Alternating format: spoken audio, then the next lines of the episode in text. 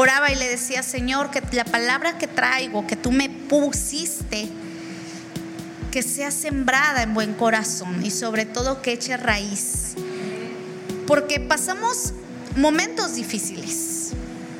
Vienen, escuchamos de una agenda en la que el enemigo está, pues, habla de, un, de, de fraguar cosas en contra de la humanidad.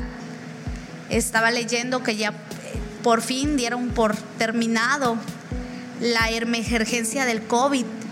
Pero hace dos años, tres años, cuando empezaba esta, esta contingencia, teníamos muchos miedo, del, pues obviamente de lo desconocido. Y sobre todo, había mucha muerte. Y el hecho de habernos guardado tanto tiempo, hubo muchas personas que no regresaron a la iglesia. Algunos porque pues murieron en el proceso, otros porque su amor se enfrió. Y pues esto, este proceso, el que se vivió, esta, esta pandemia, pues tal vez nos hacía reflexionar qué tan preparados estábamos espiritualmente, porque pues sí había miedo al perder un ser querido, ¿no? Pero para el cristiano, dice la Biblia, que el morir es ganancia. Y tal vez no todos teníamos ese concepto, ¿no? De decir, bueno, me voy a ir al cielo, estoy bien con mi Padre. Y la Biblia nos habla acerca de los atalayas. Y nos dice que a través de la historia, y si vemos películas de estas, sobre todo de la Edad Media, de, de cuando había castillos, los pueblos tenían que protegerse de ataques de tribus o naciones vecinas. Como parte de esa protección, ellos edificaban torres altas con muros y amurullaban las ciudades, ¿no? Y colocaban en ellos vigilantes. En la antigua ciudad de Israel, usualmente ocupaban estas torres y al que ponían ahí le llamaban atalaya. Su trabajo consistía en vigilar y advertir a los habitantes sobre las amenazas.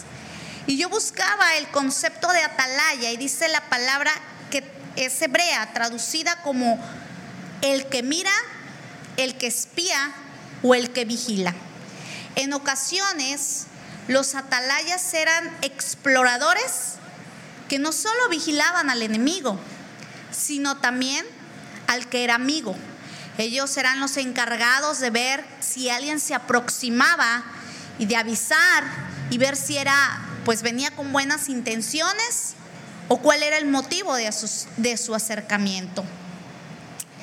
Y la Biblia nos habla y usa la atalaya como una imagen que representa nuestra necesidad de estar alertas y vigilantes esa es, la, ese es el objetivo de ser una atalaya. El que nosotros estemos alertas, no solo con nuestra propia vida espiritual, sino con el que nos rodea.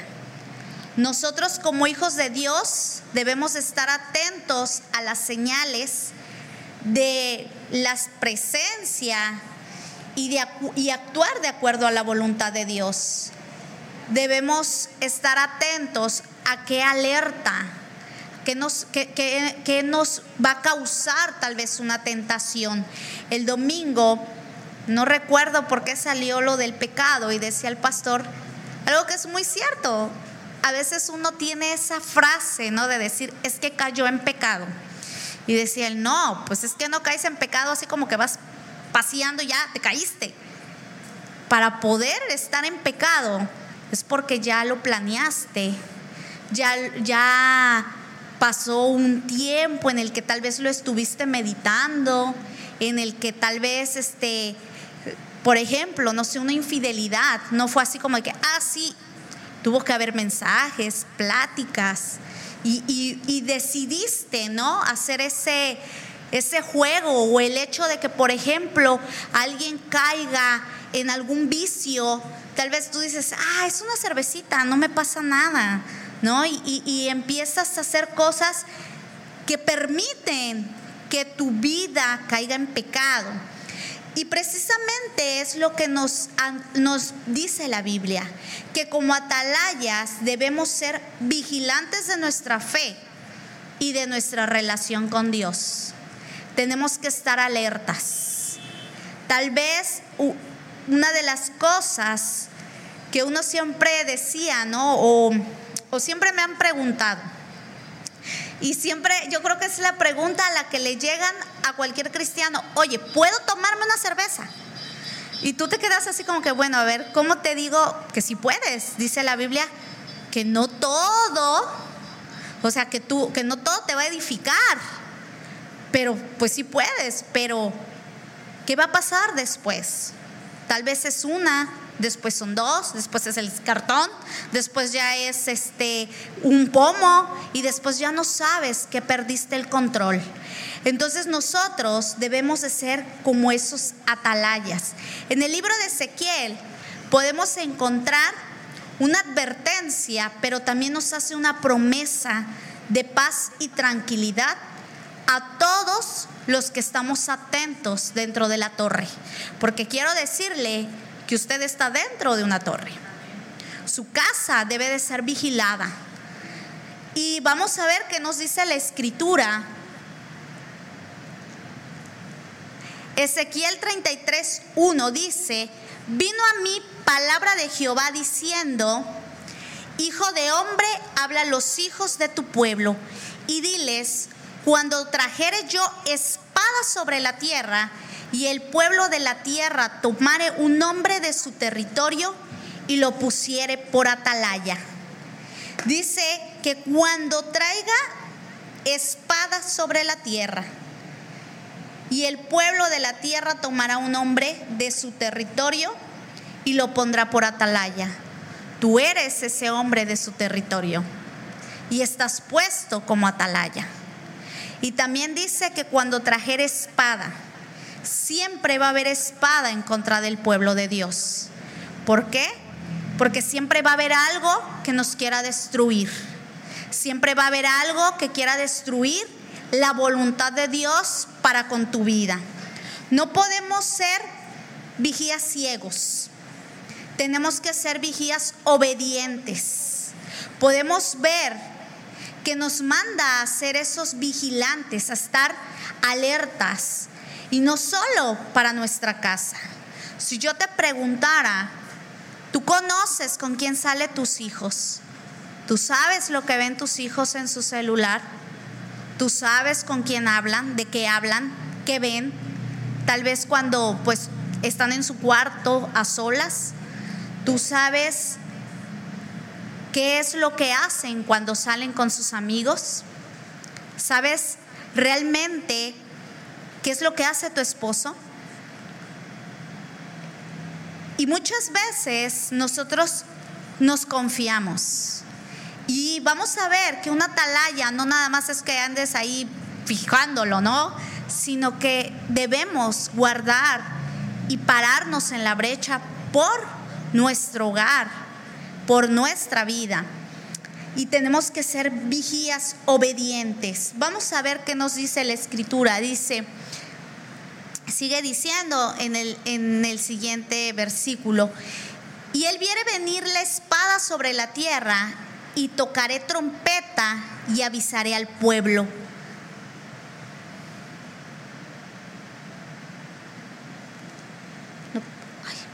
El sonido de la trompeta oyó y no se percibió su sangre será sobre él, mas el que se va percibiere librará su vida. Podemos ver aquí que una atalaya debe de estar atento, debe de escuchar, debe de ver las primeras señales y habla de que si no lo hace, pues dice que va a ser demandada la sangre de las personas a las cuales no cuido. Sigue diciendo, pero si el atalaya viere venir la espada y no tocare la trompeta, el pueblo no se va a percibir. Fíjense, dice primero que no, que la atalaya ni cuenta se va a dar, porque a lo mejor está, no sé, dormido, ¿no? Viendo otras cosas. Y dice que su pueblo tampoco se va a dar cuenta. Tampoco van a poder percibir lo que viene. Dice, eres de él alguno, este fue tomado por causa de su pecado, pero demandaré su sangre de la mano del atalaya. ¿A quién estás vigilando tú? ¿Quién tienes a cargo? Porque debemos de ser vigías. Y en caso de que, por ejemplo, no sé, tal vez nuestros hijos o algún familiar no esté en la presencia de Dios y no se le advierte, porque más que nada habla de advertencia, de decirle, oye, estás mal, estás en pecado, no, no hagas esto. Dice que esa sangre nos las van a, nos vamos a rendir cuentas nosotros. A ti pues, hijo de hombre, te he puesto por atalaya la casa de Israel y oirás la palabra de mi boca y los amonestarás de mi parte. Dice que nosotros vamos a ser los encargados de amonestarlo.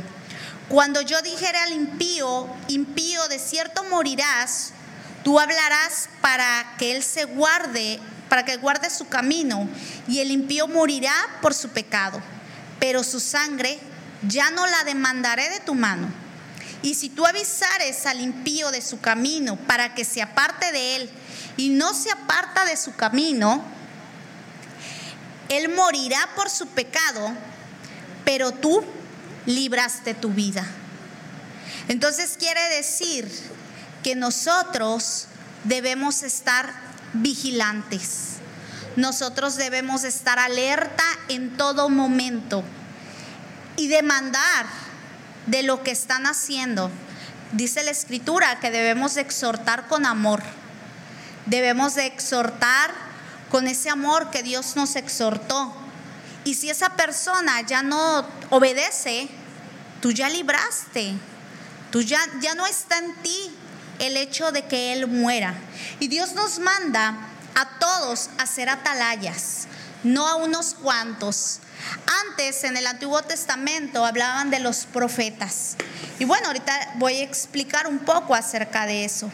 Pero quiero que sepas que hoy Dios te manda a ti a ser una atalaya. Dice la escritura, velad y orad. ¿Quién vela?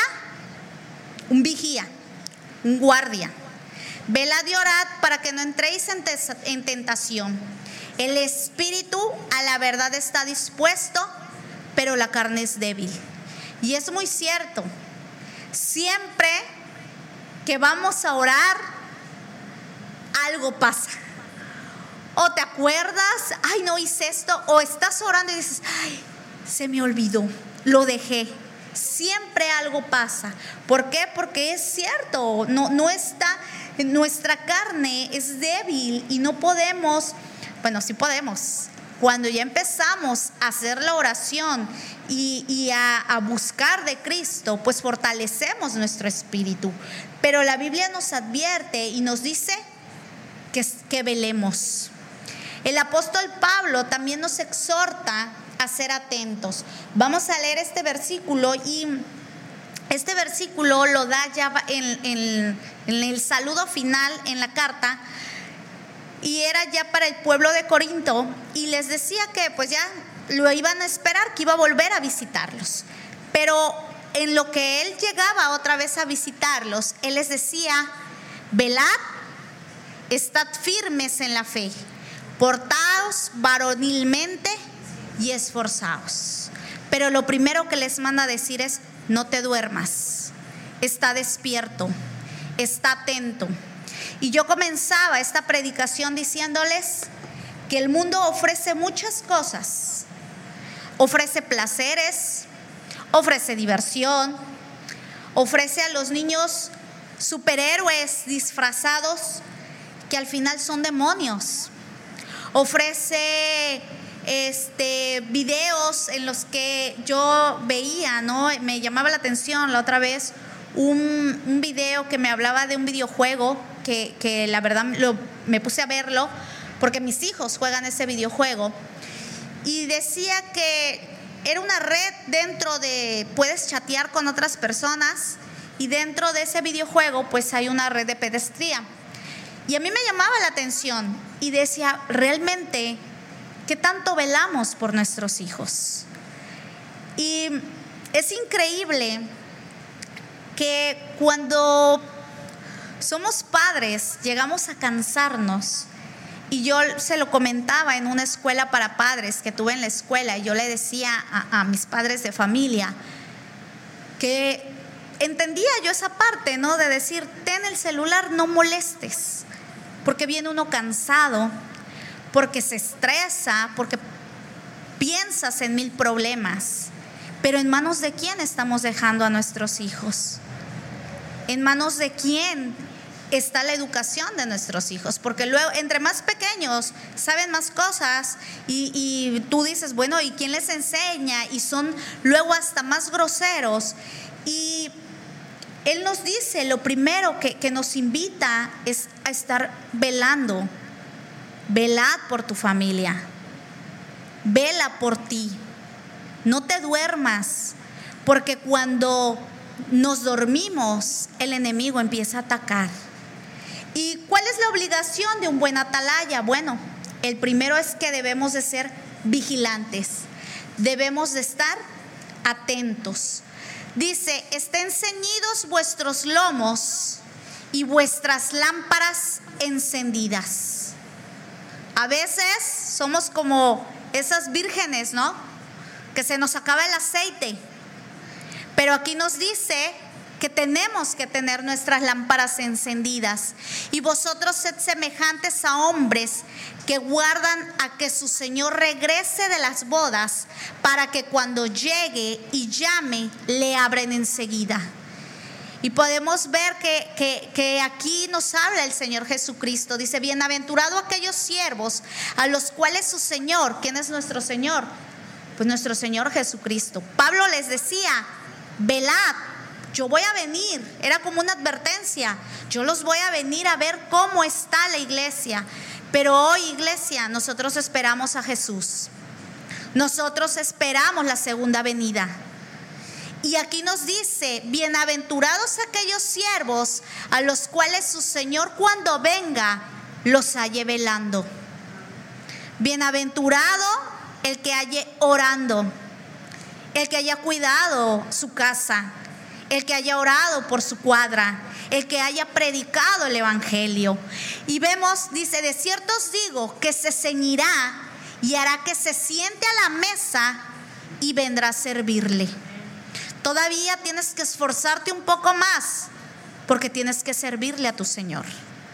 No es de que llega y te duermes, no. Es de que va a llegar y vas a trabajar. Tienes que ceñirte, dice. Y aunque venga en la segunda vigilia y aunque venga en la tercera vigilia, si los hallare así, bienaventurados son aquellos siervos. No sabemos a qué horas va a venir, pero sabed esto, porque si supiese el padre de familia a qué hora el ladrón había de venir, velaría ciertamente y no dejaría minar su casa. Entonces es necesario que nosotros estemos atentos. Hace unos días me platicaba a mi mamá que se metieron a, robar a la iglesia de allá de Coscomatepet y que pues ya en la noche ellos tenían como que ese temor, ¿no? De que otra vez se fueran a meter. Y decía ella, es que no pude dormir. O sea, yo andaba y tu papá andábamos vigilando. Y es lo que dice este versículo. Si el padre de familia supiera a qué horas van a meterse, pues no duerme esa noche. Nosotros no sabemos a qué horas va a venir nuestro Padre. No sabemos en qué momento va a llegar. Pero lo que sí sabemos es que tenemos que velar, estar atentos para cuando Él llegue, para que nos encuentre. Dice, vosotros pues también estad preparados, porque a la hora que no penséis, el Hijo del Hombre vendrá. Tenemos que estar preparados. Tenemos que estar en la brecha, tenemos que estar orando. Tenemos que pedirle al Espíritu Santo que sea Él el que nos ayude. También otra obligación que tenemos es ser responsables. Y esto lo encontramos en Primera de Timoteo. Y Pablo otra vez vuelve a exhortar a este joven y le dice, oh Timoteo, guarda lo que se te ha encomendado. ¿Qué se te ha encomendado, hermano? ¿Qué te encomendó Dios? ¿Qué te mandó a hacer? ¿Lo has guardado? Porque no nada más es nuestra casa, no nada más es nuestros hijos, es también, dice eh, la palabra, que es ir y predicar las buenas nuevas. ¿Lo has hecho? ¿Cuántas veces el día de hoy predicaste? ¿Cuántas veces le hablaste a una persona y le dijiste, ¿sabes qué? Cristo te ama, Cristo va a venir, arrepiéntete. Dice, evitando las profanas pláticas sobre cosas vanas. ¿Qué platicas con tu vecino? ¿Qué platicas con tu compañero de trabajo? Y los argumentos de la falsamente llamada ciencia. Y vemos que otra de las cosas que debe de ser una atalaya es que debe de ser confiable y debe ser digno de confianza y se espera que cumpla con la tarea la cual le fue mencionada, la cual le fue encargada. Dice Lucas, ahí me brinqué, me brinqué una. El 10 dice, el que es fiel en lo muy poco, también en lo más fiel.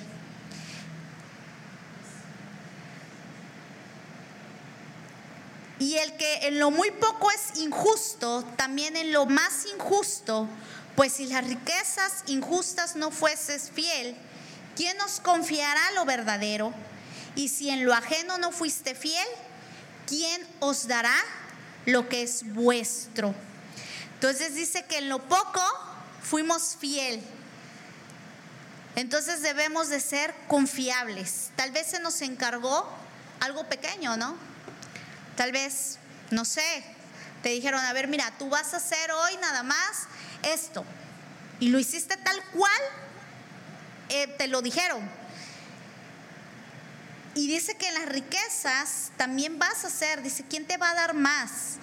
Otra de las cosas que nos habla la Biblia que debemos de tener es que debemos de conocer y alimentarnos de la palabra. Vamos a Jeremías 15, 16, por favor. A ver si lo pueden poner allá porque ya aquí no pasa. Jeremías 15, 16. Y dice, fueron halladas tus palabras y yo las comí.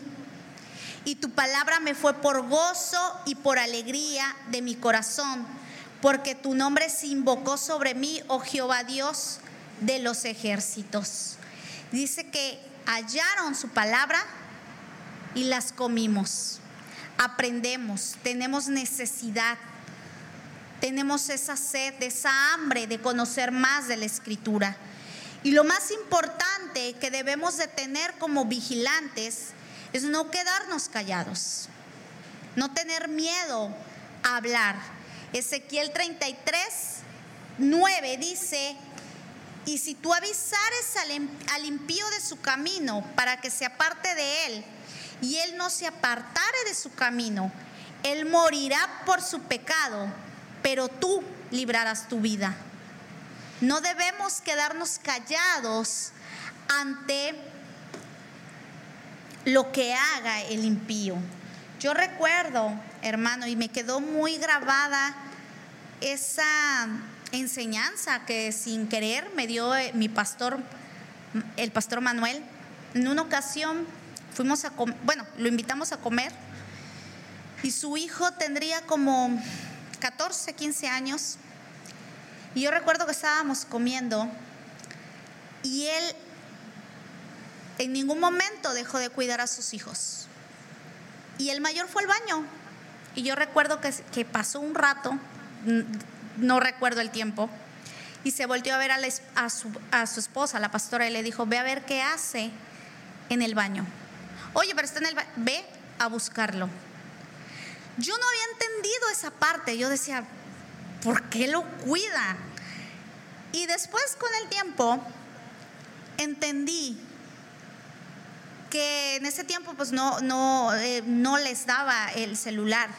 Y cuando él habló de la importancia de la familia en un, en un, en un este, en una, en una semana de ayuno sobre la familia, él decía que sus hijos no entran a su cuarto con teléfonos, que no hay televisión en, la recámara de sus hijos, que ellos antes de le, entregan el teléfono. Y vino a mí esa ocasión que comíamos con él y dije, verdaderamente es vigilante de lo que hacen sus hijos. Y no es caer en un extremo, porque al final él tiene que dar cuenta de la vida de sus hijos.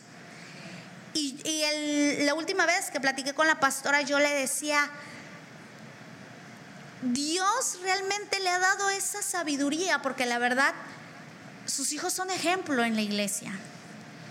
Y, son muy pocos los hijos de pastores que tienen esa, esa forma de vida. Y, yo veía que él se preocupaba hasta del más mínimo detalle. Y a veces nos cuesta trabajo estar en todos. Y debemos estar en todo. Tal vez en su momento, como hijos, nos suena algo excesivo. Y llegas a decir, ay, mi mamá. Yo recuerdo que, que mi mamá cuando nos bañábamos no era así de que, puedo pasar.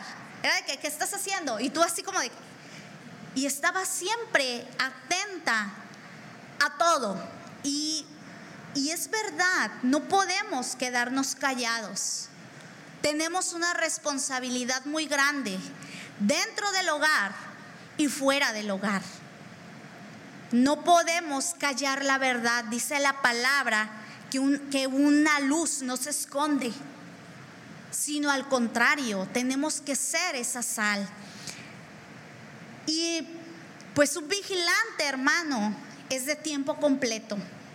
No es los miércoles, no es los domingos, es de tiempo completo. Segunda de Timoteo 4:2 dice que prediques la palabra, que instes a tiempo y fuera de tiempo, redarguye, reprende, exhorta con toda paciencia y doctrina hazlo todos los días. Insiste, regresa, vuelve, reprende.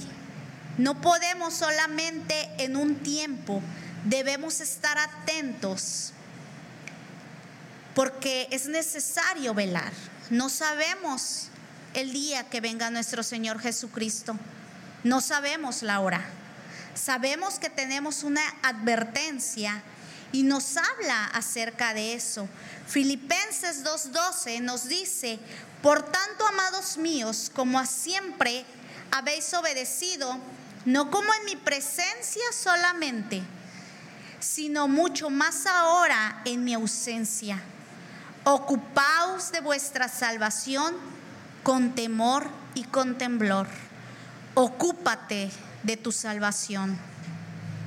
No nada más porque te está viendo el líder, no nada más porque, ay, a ver si, si no uh, se me ve el pastor. No, dice que también en la ausencia, dice, y que ocupemos y nos ocupemos de nuestra salvación. Debemos ser diligentes y no hacernos sordos a lo que ni ciegos a lo que vemos. Y la Biblia nos da un ejemplo de un profeta y era a, lo que les quiero, a lo que les decía, un profeta es una persona que habla la verdad de Dios a otros. La palabra griega profetés puede significar uno que habla o defiende. A veces las corrientes de ahora nos hace ver que un profeta va a ser aquel que llega y te va a adivinar.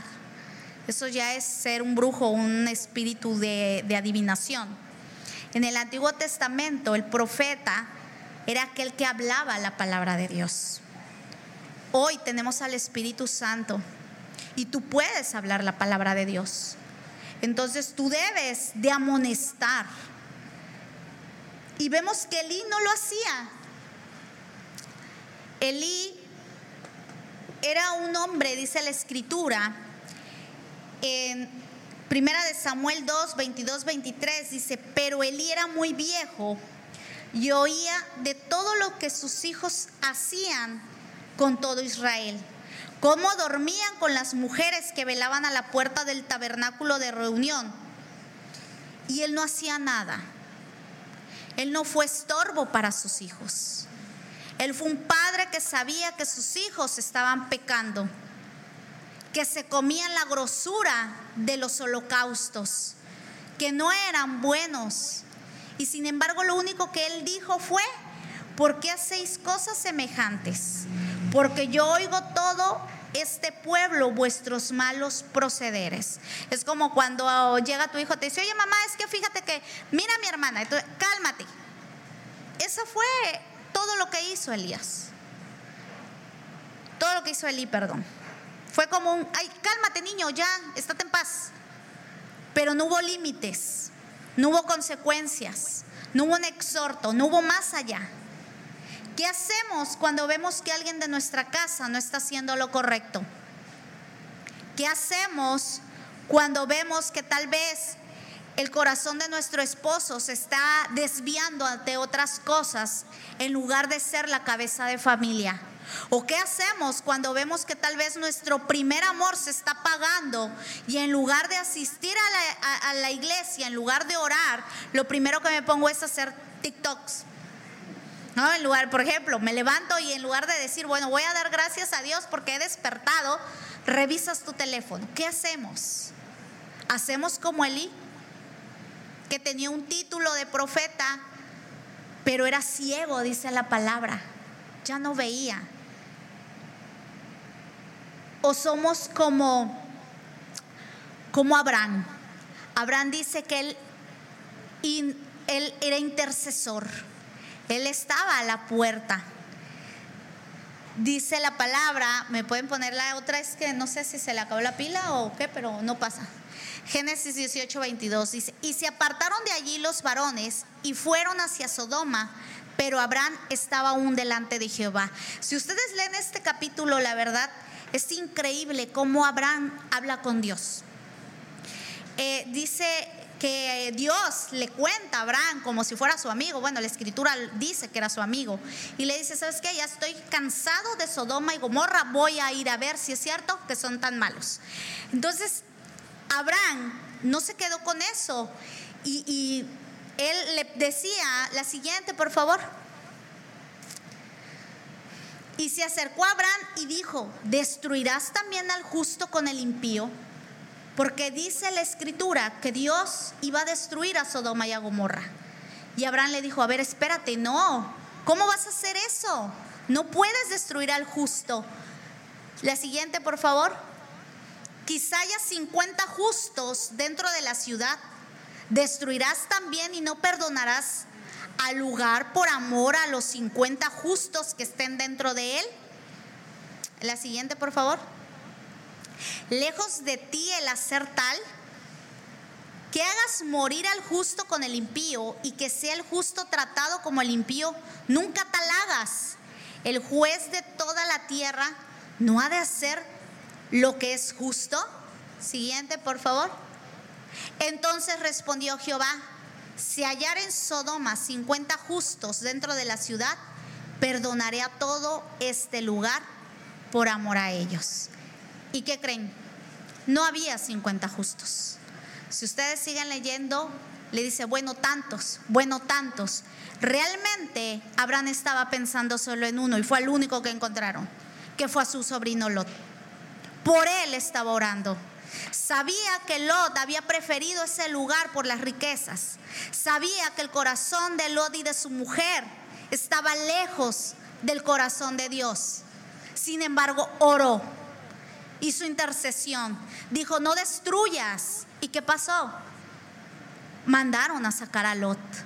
Y vemos la historia y sabemos que su esposa se convierte en una estatua de sal porque voltea atrás. Y hoy, hermano, yo te invito a que seas ese vigilante, a que seas ese atalaya que Dios mandó a hacer, que Dios quiere que seamos.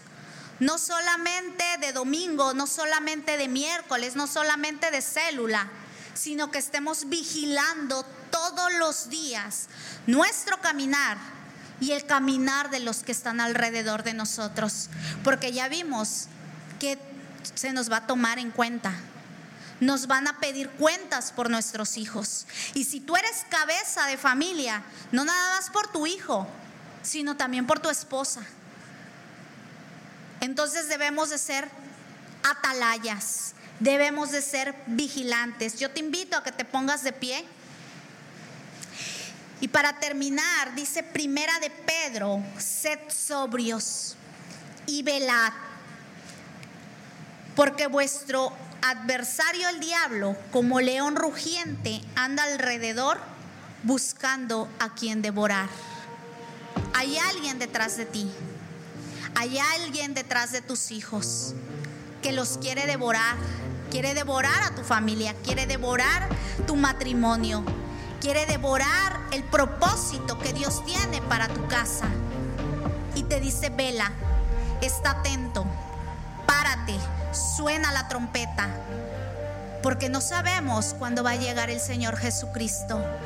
Y esperemos estar preparados para la venida del Señor. Yo te invito a que cierres tus ojos. Padre bendito, en esta hora venimos ante tu presencia a pedirte que nos perdones nos perdones, Señor Jesucristo, si no hemos sido buenos atalayas, si hemos dejado en poco tus advertencias, si hemos dejado que nuestros hijos hagan su voluntad, si no los hemos invitado, no los hemos exhortado a, a la oración, a que lean tu palabra. Perdónanos, Señor, si yo he preferido callar en lugar de hablar de tu palabra a mis vecinos, a mis compañeros de trabajo.